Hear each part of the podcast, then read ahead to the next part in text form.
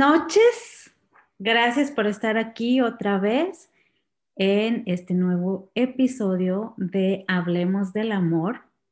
Estamos con ustedes, María Ferrer y una servidora, Adriana Espino, coaches de transformación personal.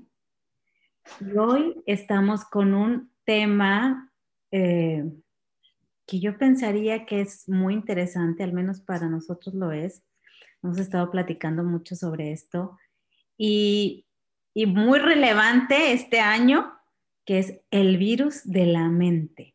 Claro que pues eh, hay un otro, otro tipo de virus, también uno más el de la mente, ¿verdad? Pero eh, eh, personalmente yo creo que todo se origina en la mente. Ese virus que hoy ya está en el cuerpo de muchas personas y que todos estamos este, pues sabemos que, existe la posibilidad que nos llegue en cualquier momento, se originó en una mente. Entonces, por eso hoy quisimos platicar de este tema que es tan importante cuando estamos hablando de, de la conciencia y de poder darnos cuenta eh, del mundo en el que vivimos. Y bueno, hoy vamos a explorar también qué tiene que ver todo eso con el amor. Hola María, buenas noches. Hola Adriana. Sí, gracias por, esa introducción. Y eh, antes de este año, cuando escuchamos la palabra virus, pues era un virus más, virus menos que tengo, tengo una virosis y listo. Por eso nos pareció muy interesante eh, empezar el tema.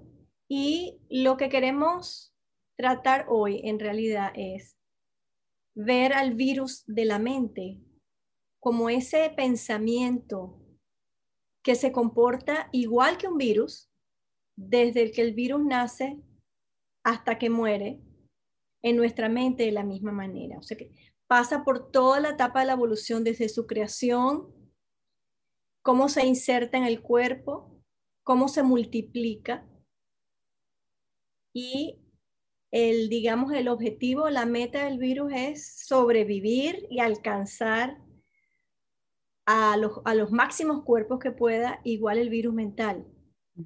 Entonces, ¿para qué un virus mental? Y podemos definir un poquito más adelante con ejemplos. Se reproduzca y se expanda en su máxima expresión, necesita tener las condiciones para que pueda insertarse en esa mente. Así como un caldo de cultivo en biología, el virus se reproduce en ese ambiente y en el, en el mundo o en el aspecto de la mente, se puede reproducir y puede insertarse solamente cuando conseguimos la vulnerabilidad. ¿Y, a qué me refiero con vulnerabilidad? Me refiero cuando empezamos a escuchar información y ahora con, con todo el tema de las redes sociales, que se hace viral porque se multiplica en una plataforma que lo permite y se multiplica muchísimo más porque somos nosotros mismos, las personas que seguimos como que repitiendo eh, o, compartiendo con otras personas aquello que recibimos, que puede haber sido un video, puede haber sido un artículo, una foto. Y en eso hoy en día la, la palabra moderna se llama memes, que los memes no son más que todas esas videos, fotos, información que recibimos, que tiene un contenido con un, con un mensaje muy específico. Y los memes, que ahora Adriana pues, les puede explicar los tipos de memes que existen, eh, son muy dañinos en algunas oportunidades, sobre todo aquellos que degradan, eh, digamos, al ser humano, los que tienen el, el objetivo de ser chistosos, pero no hay ningún respeto por la persona. Esos son, yo diría que uno de los memes que, por ejemplo, a mí personalmente me molesta muchísimo, inclusive cuando lo hacen de niños o de adultos, mujer, hombre, personas mayores. Eh, esos memes eh, son para mí como una degradación de la persona. Claro. Y bueno, ¿qué son los memes? Los memes son simplemente un concepto, algo que se multiplica, que se replica, que se va copiando. Y eso es lo que es un virus, exactamente. Ese es el mecanismo del virus, ¿no? Eh, se genera ese organismo y su eh, función y la manera de sobrevivencia es multiplicarse. Se copia una vez, otra vez, otra vez y como decía María, busca una vulnerabilidad en alguna célula o en algún organismo para entrar. Entonces, una vez que entra, toma ese organismo y ahí sigue copiándose, copiándose, copiándose. Una vez que termina con ese, o que ya está ahí implantado, lo que busca es ir a otros organismos. Entonces, eso es un virus cuando estamos hablando de algo biológico. Cuando estamos hablando de un meme, que es como, como si fuera un virus, es, este, es eso, se replica. Entonces, se empieza a copiar y a copiar y em, en general, cuando el ser humano eh, ve un meme, este meme va a directos, a puntos directos de vulnerabilidad de nosotros como, seres humanos, que eh, se ha clasificado, por ejemplo, a momentos de crisis, este, cuando estamos en miedo, cuando eh, tenemos cosas que, nos causan ansiedad, que nos causan, nos causan miedo, es mucho más fácil que estemos susceptibles a esos, esas informa esa información, ¿no? Que está ahí, que, que lo, ahorita, por ejemplo, lo vemos tan fácil en las redes sociales, porque todos sabemos, es una imagen, por lo general, un video, algo que te hace que te cause un cierto miedo, una cierta preocupación, una cierta mm, este, molestia, algo que digas, tengo que hacérselo ver a alguien más para que se den cuenta de esto que está sucediendo, ¿no? O también puede ser eh, que se crean como una misión, pues eso se usa mucho en mercadotecnia, ¿no? Por ejemplo, em, el Día de la Madre, ¿no? El Día de la Madre, todas las marcas, este, pues grandes, generan sus videos con una historia linda, donde se le da un reconocimiento a la mamá, entonces te hace sentir toda bonita, y luego pues yo soy mamá y eso me hace sentir súper bien. Entonces le, también lo comparto para que los demás lo vean, lo sientan. Entonces, esas son las características de algo que es, por ejemplo, pues es un meme. Es algo que tiene, es una imagen, una palabra, un texto, un video, que te hace que se detonen esas pues que son como necesidades o funciones eh, básicas del ser humano que hace que se reproduzca ese meme para que sobreviva. Entonces, mientras, mientras más se reproduzca, más fuerte se hace. Y no quiere decir que es algo bueno ni algo malo, eso no tiene nada que ver. Lo que tiene que ver es qué tanto puede llegar a esa mentalidad, a esa ideología, ¿no? Otras de las cosas, por ejemplo, es cuando hay una oportunidad, ¿no? Pues, pues se hacen muchos, por ejemplo, los giveaways, ¿no? Las rifas, cosas así que hacen las marcas. Entonces, para que tú te ganes algo, lo tienes que compartir. Entonces, son oportunidades. Este, también cuando te da un sentido de pertenencia, y ahí es cuando, por ejemplo, eh, eh, eh, las, las, marcas, las empresas, pues te generan un sentido de que el ser parte de esta empresa te hace muy, no sé, de primer mundo y, y todos somos aquí profesionales y entonces te pones la camiseta súper bien, ¿no? Y entonces, pues tú andas también tratando de difundir en dónde trabajas, porque es un orgullo para ti. Y así hay más cosas, ¿no? El sentido de pertenencia, todas esas cosas nos vienen a hacer sentir la necesidad de darlo más adelante, de pasarlo más adelante. Y eso hace que cada vez se refuerce más la idea. Entonces puede ser que haya sido verdad o no, no importa. El punto es que está cada vez más, más, más y más y ya mucha gente lo cree y ya se ve como una verdad. Y esa, esa, yo tengo unos ejemplos muy específicos que voy a compartir eh, que fueron lamentables. Yo estaba en una oportunidad en un evento de Tony Robbins y él comenzó a hablar de em, el movimiento eh, Me Too, de las mujeres que fueron eh, sexualmente abusadas o forzadas, si querían aceptar un papel de una película, de un trabajo, lo que en Venezuela se llama la ley del colchón. Si no pasa por ley del colchón, pues no, no hay el premio, digamos, el trabajo. Y él cuando la explicación que dio, una explicación larga, había una persona en la audiencia que era un abogado y ella filmó una parte de lo que él explicó y después lo sacó en las redes sociales. Pero esa parte solamente que ella sacó, lo hacían ver a él como que él estaba prácticamente burlándose de esas mujeres. Y yo estaba allí, yo escuché la explicación completa.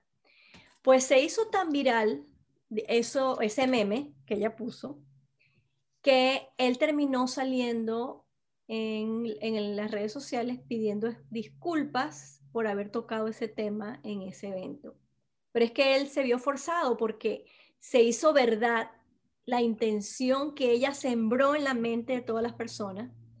Y yo tuve gente inclusive que me contactó porque sabían que yo había ido para el evento. Y yo dije, no, es que eso no es lo que dijo. Pero para ese momento no tenía ninguna importancia que yo hubiese aclarado el tema porque es que ya el meme se propagó y se hizo verdad. Y él tuvo que aceptar, bueno, decir que dice, se disculpaba por haber, haber tocado el tema, porque cayó en una trampa. Cuando seguramente él no sentía que él había hecho, o sea, él no tenía esa intención. No, es que él no, lo, tomaron un, es como, lo hacen muchas veces los periodistas, toman de una entrevista solamente una sección y no es eso lo que dijo la persona. Sí. El poder, digamos, bueno, el poder y el peligro, lo que hay ahorita con todo lo... Y el punto ahí es que esa sección, ya esta persona nueva viene y le da la interpretación que ella quiere o él quiere, y la pasa al siguiente. El siguiente le da su interpretación y le pone más. Y la pasa al siguiente. Y así se va agregando y se va agregando. Y entonces, como tú dices, ya al final es, está tan tergiversado que ya ni, ya ni puedes. O sea, ya la persona que lo generó o que, lo, lo hizo al principio, ya no tienen mucha, o sea, no hay mucha libertad de decir o de explicar, porque ya es tanta la gente que cree la otra versión. Que ya no importa. Tratar de convencerlos es inútil. Que no importa que lo que sea verdad o lo que no sea, porque ya es un hecho aceptado, digamos, públicamente. Eh, otro, otros ejemplos que puedo compartir y, y, que no están precisamente asociados a las redes sociales es lo que yo llamo el chisme. ¿Verdad? Es que es otro tipo de meme diferente porque el chisme puede tener eh, muchas variantes em, y sobre todo lo que eso ocasiona en la reputación de la persona cuando son infundados o, por ejemplo, los chismes en la familia que se van repitiendo y el que lo va repitiendo le va agregando algo adicional.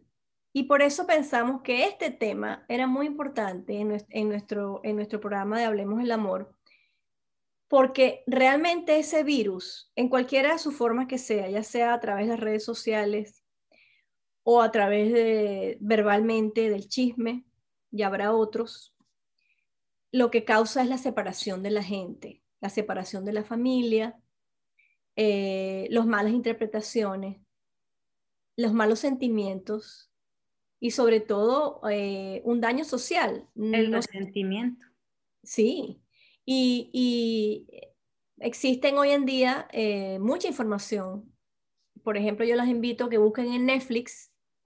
Hay un documental que se llama El Dilema Social, eh, The Social Dilemma, donde explican algo que a mí me impactó esa película realmente. Yo la vi con mis padres, por cierto, y mi papá se fue deprimido después que terminamos de ver, porque ahí explica lo que está sucediendo hoy en, día con, hoy en día con las redes sociales y cómo nuestras mentes están siendo manipuladas, que al final nosotros pensamos que tenemos, digamos, este aparatito y con ese aparatico, aparatico estamos diciendo yes, share, I like, pues los logaritmos que están, digamos, eh, en, eso, en ese Instagram o en Facebook o en cualquier plataforma que ustedes estén utilizando, inclusive WhatsApp, están utilizando toda la información que nosotros generamos para identificar qué nos gusta. Y dependiendo de lo que nos gusta, eso es lo que vamos a recibir. Entonces, el virus viene de esas compañías en forma muy planificada a insertarse en nuestras mentes. Y con eso nos convertimos nosotros en un producto. Nosotros pensamos que no, que los productos están en el teléfono. Resulta que nosotros somos un producto de estas compañías.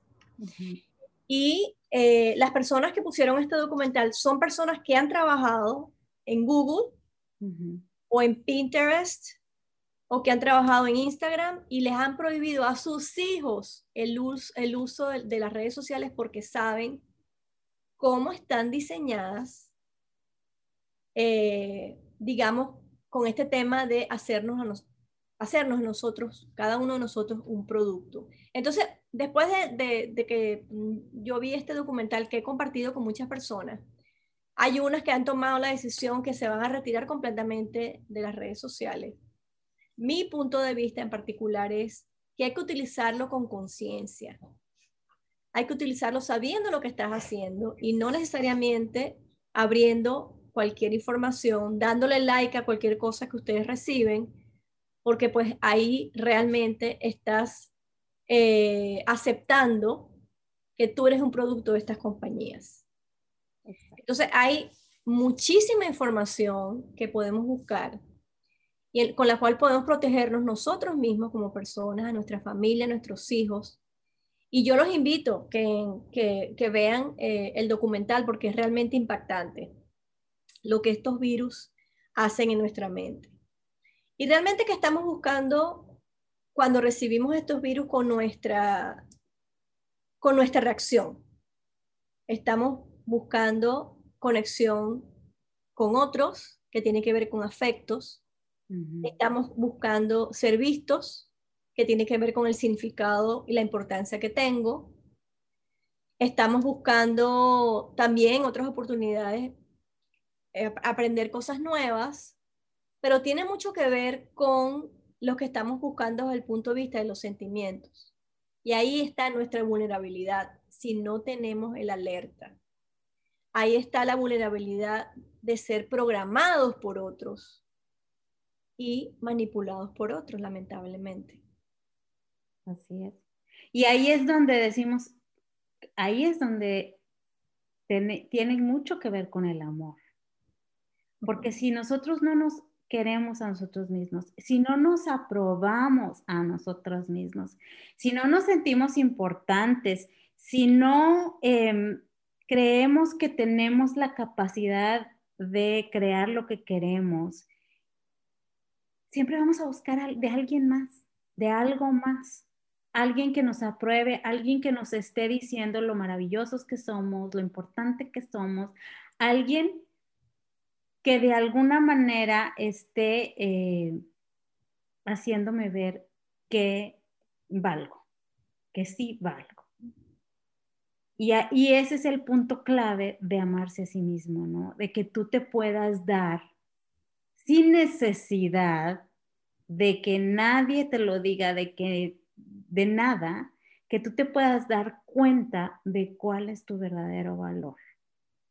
Saber apreciarte y no tener que esperar a que alguien, algún líder religioso o de trabajo o de cualquier tipo, te apruebe, te, dé un eh, aumento o te dé una, este, un nuevo puesto o cualquier cosa. O es más, tener hijos. Muchas veces la gente tiene hijos para sentirse mejor, para sentir que pudo hacer algo en la vida, ¿no? O porque simplemente esa es la manera que tiene que ser.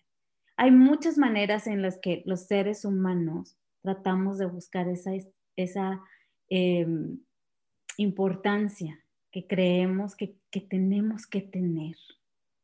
Sentirme importante, sentirme grande, sentirme fuerte fuerte. Y entonces eso es lo que pasa, porque eso es lo que crea el ser parte que se le llama tribalismo, de una tribu. Ser parte importante de esa tribu, porque esa tribu me da esa importancia, me da ese valor, tengo un valor ahí en la tribu social, eh, me da aprobación, me cuida si me hace falta. Y bueno, de esto se generan tantos temas. Eh,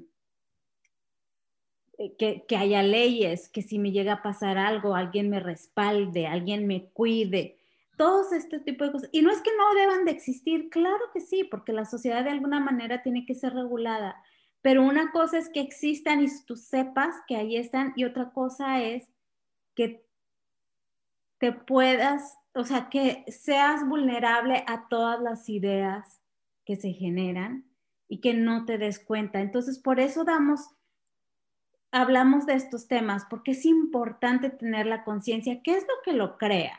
El que, por ejemplo, eh, en las iglesias, uno de los puntos es la evangelización. Y, esa evangelización no nada más es religioso, porque tú puedes evangelizar cualquier cosa. Evangelizar quiere decir que lo vas este, esparciendo esa idea, ¿no? Esa idea. Puedes e, evangelizar, no sé, el tener el cabello largo, lo que sea. Y el chiste es que vas, y eso es un meme, vas replicando la idea, replicando la idea, y se convierte en una creencia, en una tradición, se convierte en algo por lo que un grupo de personas se sienten comunicados, se sienten parte de, y se defiende tanto que a veces ya no importa nada. O sea, y yo la mañana le decía a María, o sea, y luego se crean esos grupos de que no importa lo que esté diciendo el líder, todo mundo le va a venerar. ¿no? Puede decir cualquier barbaridad y todo mundo le va a venerar y le va a decir que sí, que está bien, que todo lo que él o ella dice está bien. Entonces, hay que estar atentos a hasta dónde nosotros nos damos cuenta cuando suceden esas cosas. Porque hoy por hoy eso es común, pero súper común. De hecho, son estrategias de mercadeo, o sea, son estrategias de marketing y, se usan, ¿no? Las, las, las, teorías de conspiración, por ejemplo. Ahorita es tan fácil crear una teoría de conspiración cuando hay gente que se dedica a eso. Tú contratas una, una compañía y hay especialistas que van a implantar esas ideas en Facebook, en Instagram, en YouTube, en cada una de las redes sociales y lo van a empezar a aplicar. Y esa teoría de conspiración que ahorita dice que existen 20 ángeles rodeando la tierra y que se va elevar la tierra, cualquier cosa que se invente, lo pueden instalar hoy y en un mes ya es una teoría de conspiración y ya tiene seguidores. Y yo no sé si un mes es, es este poquito, a lo mejor es... Probablemente sí, porque hay cosas... Es mucho, a lo mejor es mucho tiempo. Sí, en horas. En horas. Ajá. Entonces, sí. Es importante ver qué tan susceptibles somos a estas cosas. O sea, cuántas cosas sí realmente me pregunto, ¿será cierto? ¿Es cierto o no es cierto? Y yo personalmente ya no confío en Google, ya no confío en, déjame voy, porque desde que vi el Social Dilemma, esa película que estás diciendo, María, pues ya sé que Google me va a mostrar lo que yo ya vi antes. Ya ellos saben. Ya saben. Entonces, en tu teléfono. Exactamente. Entonces, ¿qué es lo que nos queda? Tenemos una inteligencia más refinada, creo yo y uno tiene que saber, uno tienes que saber cómo funcionan las cosas, que es lo que estamos hablando ahorita, de que esas ideas se implantan y están y, ya, o sea, y si buscas información, seguramente vas a encontrar toda la información que necesitas para confirmarte la idea. ¿Que es verdad? No, no, no, no es cierto, no es verdad. Así es. Y lo dañino, sí, lo dañino, Adriana, que son los cultos los... cualquier cosa. Exacto.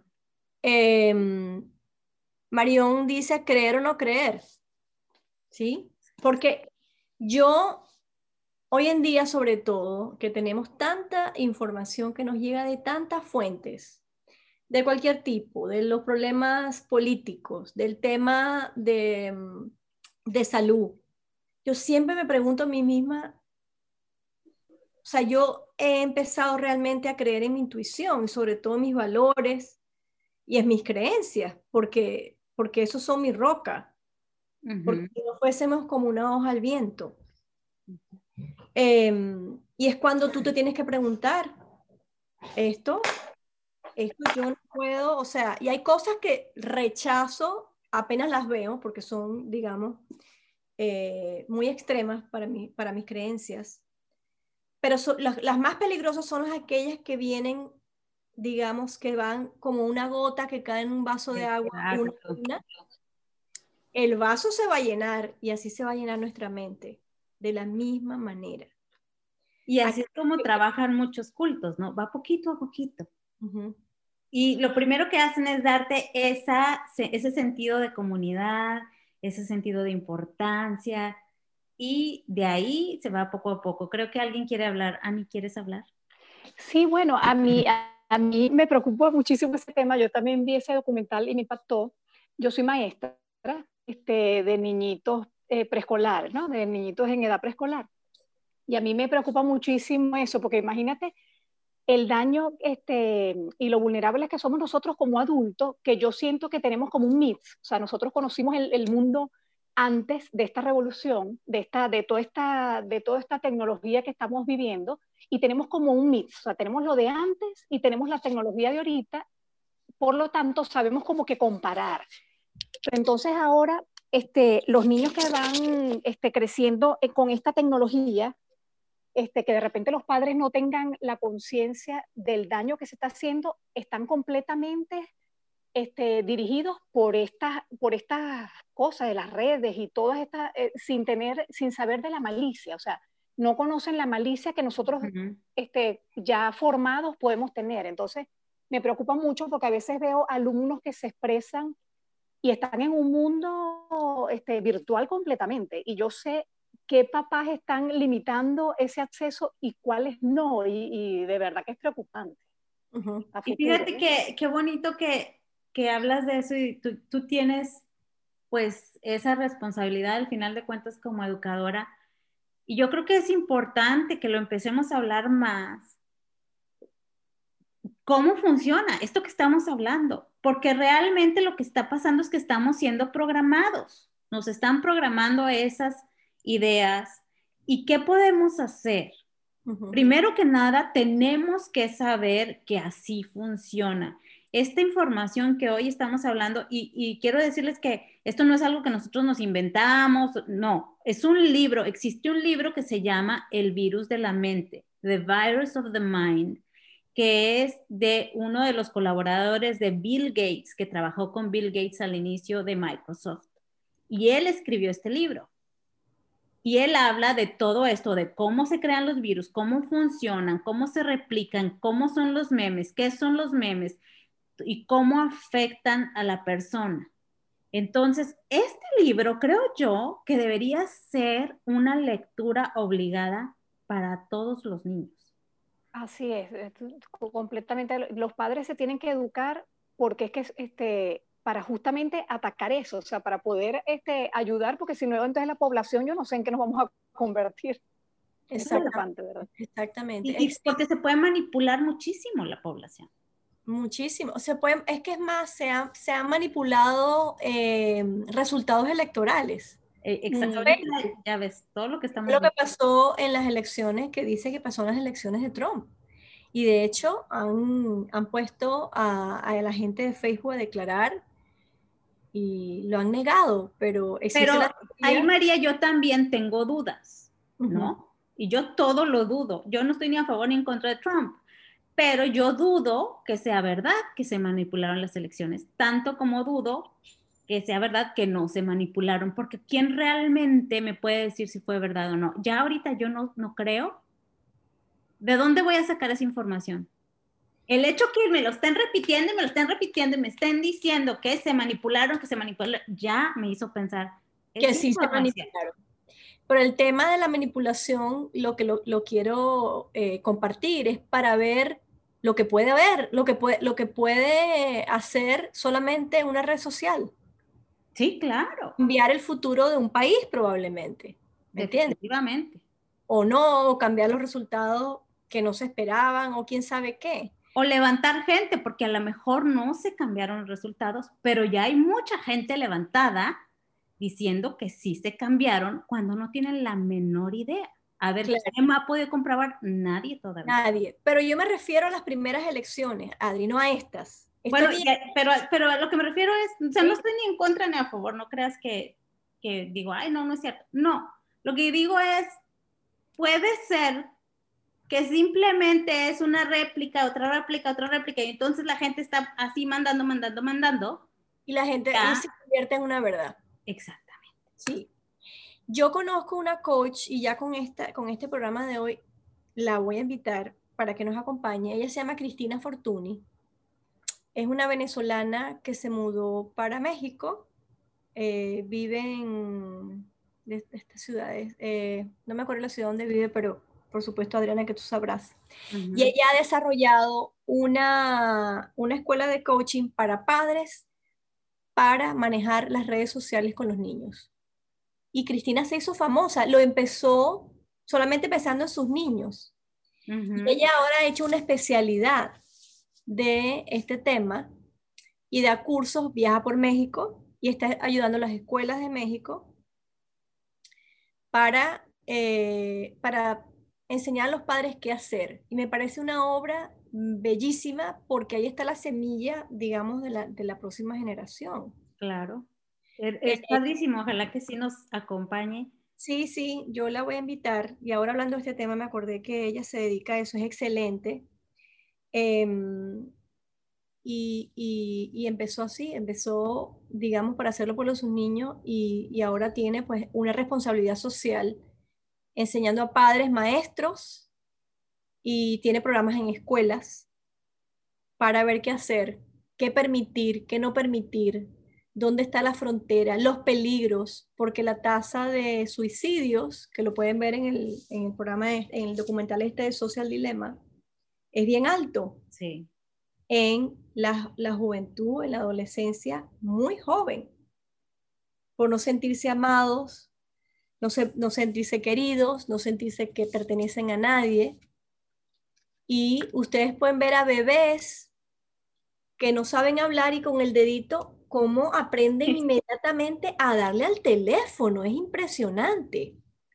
Yo lo veo en mi nieto, que no, no lo podemos cargar ni nada por el tema del coronavirus, pero él ya sabe que el teléfono existe y tiene siete meses. Cuando mi hijo lo prende, que nos llama, él está prestando la atención a aquello que le habla, que soy yo, pero con una atención como que él está, como si fuese un teléfono, conversando ni habla ni nada, pero él ya sabe la existencia del teléfono. Y imagínate, ¿no? Y es que fíjate, estos aparatitos, y bueno, yo también soy parte de, los que estoy ahí pegada, ¿no? Nos genera mucho de eso, esas eh, características que estábamos diciendo, el, la conexión con otras personas. Em, el sentirnos importantes, porque posteamos y luego todo el mundo nos da like y luego nos dicen qué bonita y, todas esas cosas, ¿no?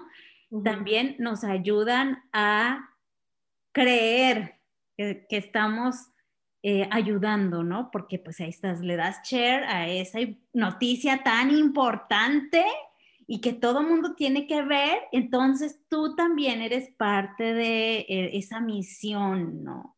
y, todos estos puntos de los que estábamos hablando eh, y, de aceptación y de auto, ¿cómo, se, ¿cómo decimos? De que aprobación, perdón, de aprobación. Entonces, todo esto lo obtenemos de ahí, aparte de el, ese factor de, el reward system, ¿no? Sí, del premiar. De premiarte, de sentirte bien. Y esos son químicos, dopamina, serotonina que se genera, Y eso es adicción. Correcto. Porque lo estás creando con algo, algo ficticio. Sí, bueno, que ese es el propósito, la adicción, quiero más. Más. Eh, tenemos varios mm, comentarios en el chat que quiero compartir con, con la audiencia. Eh, Solé dice, eh, es preocupante lo que puede pasar con los niños, sobre todo, por eso es importante que los papás, abuelos y las personas a cargo de los niños pues sepan de este tema. Ella me dice que le pasa lo mismo con su nieta de un año, lo que yo estaba comentando, y dice que eh, hay que estar muy pendientes porque ellos son los más vulnerables. y yo pienso que es un tema de mucha importancia y yo pienso que vamos a tener otros temas eh, digamos, relacionados con, con, con, este tópico. Y la pregunta es qué hacer. Ahorita estamos, pasamos por, digamos, el, el poder que tiene eh, este virus mental en las personas. ¿Qué podemos hacer, Adriana? Yo, yo pienso que lo primero que es es aprender realmente cómo funciona todo esto, ¿no? Y autoanalizarnos y ver cuántas cosas yo soy parte de solo para obtener estas satisfacciones de las que estoy hablando. Primero tengo que empezar conmigo misma y tener esa conciencia. Y para aprender, pues ya les decíamos, hay que ver esa película de Social Dilemma, darnos cuenta de cómo son las cosas. Hay que leer este libro, eh, the, Virus, the, Virus, of the Mind, em, y eh, hay que autoanalizarnos y buscar cuáles son esos programas que tenemos. Y empezar a verlos también con nuestros hijos, con nuestros nietos y ver si realmente necesitamos ayuda. ¿Verdad? Pero siempre, siempre, siempre, yo creo que lo más importante es que le demos el primer lugar al amor que estamos hablando del amor a nosotros mismos y cuando es a nuestros hijos, hacerles ver que lo más importante para nosotros es el amor que sentimos por ellos. Yo creo que esa es una formulita básica que el niño, la niña sepa que tiene tu amor incondicional, independientemente de lo que haga, diga, deje de hacer. Eso es algo que yo todo el tiempo les repito a mis hijas y hasta ah, ya lo sé. Es muy importante. Yo diría que busquen, em, vamos a tener a Cristina en este programa, pero busca Cristina Fortuny em, en Instagram. Ella todo el tiempo está publicando información, videos em, informativos y educacionales. Ani, no sé si conoces a Cristina, pero yo te recomendaría, tú que estás en la escuela con los niños, que propagues, digamos, eh, que los padres la sigan, porque ella se ha dedicado completamente a esto. Y, algo, algo muy importante que yo pienso que tenemos que tener en cuenta es que tenemos que hacernos conscientes, como decía Adriana, y tener como una especie de semáforo. Cuando nosotros sentimos que algo no nos empieza a gustar, indistintamente que vamos a tener rechazo social, lo tenemos que cortar. Claro. Porque podemos estar absorbidos así, tú sabes, como que sin darnos cuenta. Y cuando nos damos cuenta, pues ya estamos adentro de ya sea de un culto, o sea, de seguir eh, cualquier, una idea, un grupo, una red. Pero entonces tenemos que hacer stop. Y tu intuición siempre te dice, algo no está bien, algo y tienes que empezar a escuchar esas alertas, porque tu intuición, tu, tu mismo cuerpo te lo dice, empiezas a sentir en el estómago, en la garganta, en, diferentes partes, que algo está fuera de lugar. Y e independientemente de quién sea la persona que te lo está diciendo, y es algo que yo les recalco mucho a mis hijas. Mm. Si a ti no te hace sentir bien, no importa que lo esté diciendo yo, aún tu mamá, si no te hace sentir bien, si hay algo que te dice que está mal, detente a pensar y júzgalo, valóralo antes de aceptarlo. Yo quería, quería hablar. Yo quería, yo quería eh, comentarles algo con respecto a los niños y la tecnología. ¿No les parece a ustedes que una, una de las cosas que los niños ven es en nosotros los padres el uso constante del, del, del, del teléfono, del, del celular. Los niños ven, observan este, y hacen lo mismo. O sea, este, he visto en oportunidades eh, dos, dos personas que están conversando con un bebé, el bebé está molesto y para que se calme le dan el celular. o sea, eso, eso es realmente, eso, eso me preocupa muchísimo. y creo que uno de los que, que, inicia este, este hábito somos los padres, porque nos ven constantemente con el teléfono encima. Entonces tenemos que nosotros tener un, eh, eh, eh, un control para que ellos vean que estamos haciendo otra cosa, porque es que yo veo, por ejemplo, yo voy a la cocina con el teléfono. Tengo el teléfono cerca. Creo que todos o la gran mayoría estamos así. Entonces, eso, eso, eso me preocupa muchísimo porque los niños ven lo que estamos haciendo y hacen lo mismo, nos imitan. Entonces, después queremos controlar o, o este, tener reglas del uso del teléfono cuando ellos ven que nosotros no tenemos ningún tipo de este control, vamos a decir, de límite, de límite. Exacto. Completamente de acuerdo. Todo empieza por casa. Pero bueno, y ese es un nivel, ¿no? El nivel del tiempo que pasamos el teléfono. El otro nivel es, porque también independientemente si es en las redes o no es en las redes, podemos hablar de aquellas, o sea, de aquellos memes que se crean simplemente en la familia, que se crean al chismear, como decíamos hace ratito, que hay, o sea, que realmente es que se está replicando y replicando y a partir de ahí, o en la iglesia, ¿no? Pues todo, todo que voy a la iglesia es por mi culpa, por mi culpa, por mi culpa. ¿Qué está pasando? Se está replicando y se genera todo eso. Entonces, es el punto de hasta dónde somos conscientes de todos esos programas que estoy recibiendo y que los sigo repitiendo. Porque esto no es algo nuevo, ¿verdad? No es, no es tampoco de las redes sociales, ni es de los teléfonos, no, nada de eso es nuevo. Esto viene del principio de la humanidad. Siempre se ha hecho uso de esas estrategias para generar grupos, para generar, generar divisiones, para generar eh, guerras, para poder ganar territorios, por ejemplo. Pero Adriana, el, el ejemplo muy sencillo es el, lo de Adán y Eva, ¿verdad? La tentación, que vino la tentación y dijo, hmm, el árbol, porque hay muchas versiones de, de, eso, pero es lo mismo, es haber sembrado en la mente de Eva, ¿verdad? Lo la culpa. El fruto prohibido, ¿cómo no lo vas a tener? ¿Verdad? ¿Cómo tú te vas a quedar que no vas a tener ese fruto prohibido? Cualquiera que se le quiera dar la metáfora del fruto prohibido, que hay distintas, pero es lo mismo, es la, la semilla que entró en esa mente. Pero y es la culpa también y es la mujer mala. La mujer es mala, el hombre fue el, el pues el la víctima, ¿no? Y todo eso parece que no, pero crea ideologías.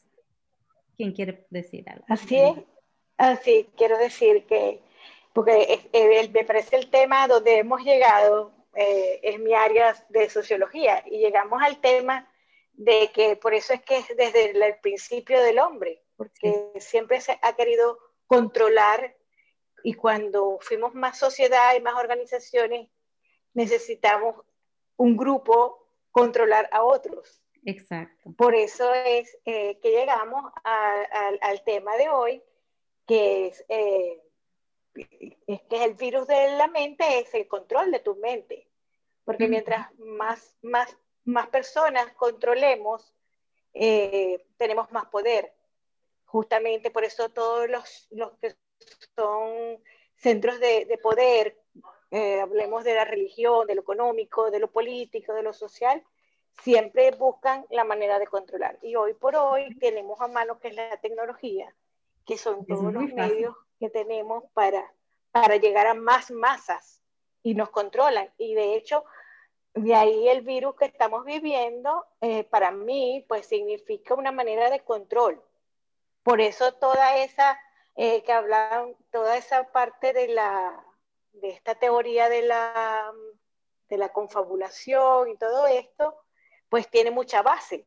Porque sí, porque te están controlando a través de un virus que no, bueno, que yo lo creo así, no fue que alguien se contaminó de un animal, de lo que comió, etcétera, que sería una cadena natural, ¿verdad? Sino que fue un, virus que fue un laboratorio. Y si viene pegado con esa teoría que anda, ¿verdad? Que como dice Adriana, ni lo creo ni no lo creo, lo dudo todo, pero sí hay que tener el conocimiento, nosotros los adultos, pues, para poder este, contestar preguntas de inquietudes de los niños que tienen en sus manos esta nueva tecnología que no podemos, que no nos podemos sacar de nuestras vidas. Es como que alguien hablaba de vamos con el teléfono, sí, pero anteriormente mis padres iban con un cigarro, pero yo no hice lo que hizo mi padre. Mi padre vivía con cigarro y yo nunca fumé. Entonces son cosas que, eh, que están allí y que tenemos nosotros como adultos ir dirigiendo, guiando y estar muy pendientes, como decía Ana María y Solé, pues de la educación, de la guía. Mm, yo digo que también la observación y, y el amor, el amor, como decía Adriana, ¿no? O sea, que hay que, eh, hay que desarrollarles a los niños mucho amor mucho amor propio, mucho amor por, por, por, las relaciones entre los padres y todo eso. Y yo creo que esa es la base de todo, el amor. O sea, si, si nuestros hijos tienen esa confianza para decirnos, no, no creo en esto, mami, ¿qué piensas tú? Pues ya estamos más, más cerca que lo que puede tener un teléfono porque, porque están abriéndose a nosotros y porque ya sabemos que todo esto sí, existe un control de un grupo, un grupo de personas que nos están controlando. Y fíjate que este, no podemos salir, ahora, entonces nos tenemos que poner más atentos al teléfono, porque yo, por ejemplo, hoy pensé todo el día, bueno, el 24 voy a hacer como tres reuniones por Zoom, voy a ver a mi hermana, voy a estar con mi hermana el 24 a su hora, con mi hermano que está en Portugal a su hora, ¿verdad? Acompañándome y acompañándolo, y con mis otros hermanos que están en Orlando. Entonces, para estar reunida. Y entonces este es un medio fácil que, que, que esta situación te obliga a, a, tenerlo, hermano, pues a usar esa tecnología que, que está allí para eso, para, para poder contactarnos a distancia. Pero sí, este, me parece muy interesante y, creo que todo este, eso, me voy a leer el libro, pero creo que sí, conlleva todo lo que es el control, control de la mente, control de las sociedades, control de los grupos, control de todo. Así es. Así es, por eso, Mario, que es muy importante lo que tú dices, que esa tecnología, si se usa inteligentemente, es muy útil. Imagínate, te vas a poder contactar con tu familia a través de un teléfono, que eso era una cosa imposible en el pasado. Y estar con los tres hermanos, ¿no? Sí. a lo mejor físicamente no hubiera sido posible. Claro, yo tengo a mi hermana en Tailandia. ¿Y, cómo la voy a ver? La única forma es a través de esos... La tecnología es buena. el problema es en qué la usamos. Y como tú dices, el control eh, yo, yo pienso que es muy importante. Para ese control, nosotros tenemos que tomar una decisión. Y ahí viene como la decisión de cada uno de nosotros qué hacer. Educarnos, buscar ayuda y tener la conciencia de que está, en qué estamos utilizando ese teléfono. En qué estamos utilizando. Y, la otra es cultivar el discernimiento. Empieza a dudar sé escéptico. No importa quién te lo esté diciendo. Y no es que siempre dudes, no es que no confíes en nadie, pero cuando tienes confianza específicamente en alguien y dice algo que no te suena, ahí duda. Porque algo te está diciendo, tu cuerpo te está respondiendo, te está diciendo que no es por ahí, que algo está mal, independientemente de quién lo escuches. Así es. Así que si tienen alguna pregunta o algo más que compartir, estamos llegando ya a los últimos 10 minutos del programa. Dice Ani, debemos quedarnos con lo bueno de la tecnología y ser muy sólidos para no dejarnos manejar cual borregos. Exactamente. Todos tenemos la capacidad de discernir y de decir, ¿sabes qué? Esto no me suena. Y no pasa nada. Si necesitas pensarlo, si necesitas analizarlo. Es más, si te equivocas, porque dijiste, no, yo creo que me está mintiendo y te equivocaste, mejor equivócate, después rectificas. ¿Qué importa? Exacto. ¿Qué importa? nada. Lo más importante es que te escuches a ti mismo. Que tengas voz, tu voz y no la voz de otro en tu cabeza. Eso es terrible. Exacto.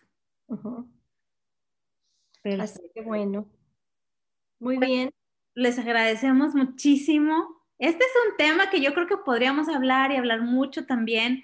Eh, más adelante, pues tendremos, si acepta la invitada que, que María nos ha dicho, y bueno, pues cualquier cosa que ustedes quieran platicar con nosotros acerca de estos temas, háganoslo saber porque nosotros nos encantaría pues ayudar a traer más información que sea valiosa para ustedes, además de que nos conectamos y bueno, nos conectamos en esta frecuencia del amor, que ese es otro punto importante. Si estamos en esa frecuencia del amor, va a ser más difícil que nos dejemos influenciar y que nos dejemos eh, infectar por esos virus. Sí, así es. ¿Y eh, alguien quiere hablar? No, no, yo decía, y no dejarnos sugestionar, que es otra, otra de las cosas más importantes, ¿no? Exacto. Estar seguros y, y, darles a los chicos, junto con el amor, una seguridad, que ellos se sientan seguros. Así. ¿Mm? Sí. Excelente. Eso es. Pues con eso nos quedamos aumentemos nuestra conciencia y nuestro discernimiento y sobre todo aumentemos nuestro amor.